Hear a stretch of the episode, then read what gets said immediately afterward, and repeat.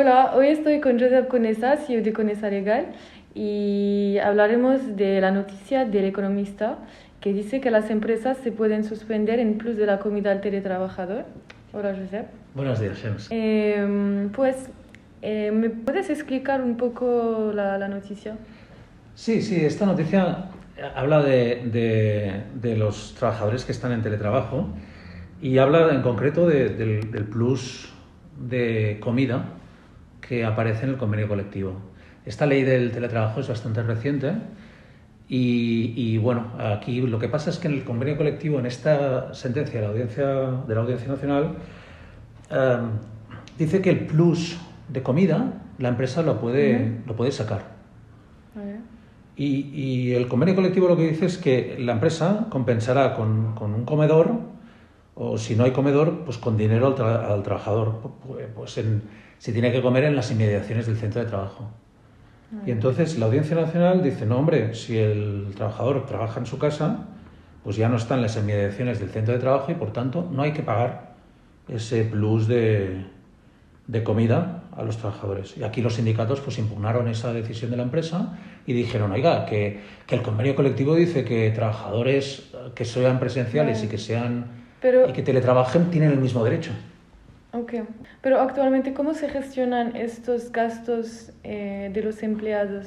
Bueno, esa es una pregunta que, que, que, la respuesta es difícil, porque la ley del teletrabajo, que es bastante reciente, no, no, dice cómo la empresa y los trabajadores tienen que pactar qué cantidad de gastos tienen que, que acordar en el contrato.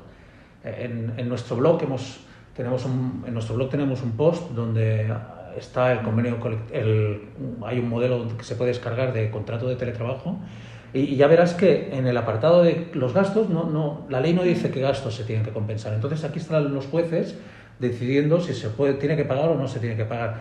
De hecho, en esta sentencia de la Audiencia Nacional hay un voto discrepante de un magistrado que opina dif diferente y dice, oiga, no, no, que, que igualmente están trabajando en su casa y, y, tienen jornada partida, tienen que comer.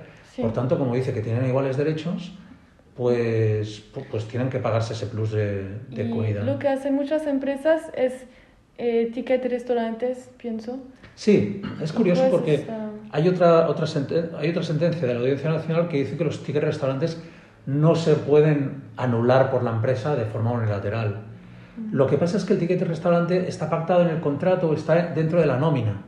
Entonces, claro, aquí estamos hablando de un plus de convenio, uh, plus de comidas que está regulado por el convenio colectivo y que habla está pactado no no en contrato, no como salario, sino con un plus derivado de la forma de trabajar. Claro, si es un trabajador presencial, comerá ahí en las inmediaciones del centro de trabajo.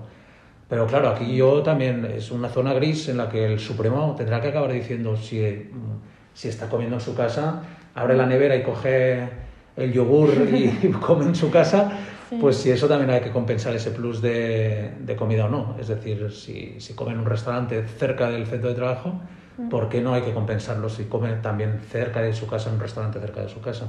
El Supremo tendrá que acabar diciendo lo que hay aquí porque la ley no lo dice. Ok, ¿y qué mejores consejos darías? Ah, pues mira, en esta situación um, lo, lo, que es importante es, uh, cuando se hace un contrato de teletrabajo, es pactarlo, pactar y acordar. De hecho, el, contrato de teletrabajo se puede deshacer en cualquier momento por cualquiera de las dos partes. Entonces, si es un acuerdo, vamos a acordar los gastos que tenemos que compensar.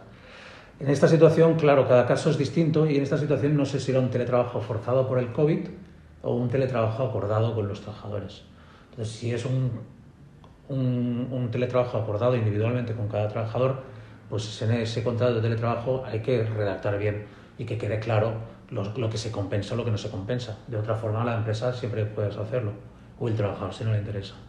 Entonces, aquí, por, si es por forzado por COVID, a lo mejor pues es lo aquí a lo mejor no, no hay respuestas seguras porque no está acordado mm. pero en cualquier caso aquí bueno en este caso la, la, la empresa lo ha ganado en la audiencia nacional mm. y a ver qué dice el Supremo pues muchas gracias Shems gracias por toda la información y nos vemos en un próximo podcast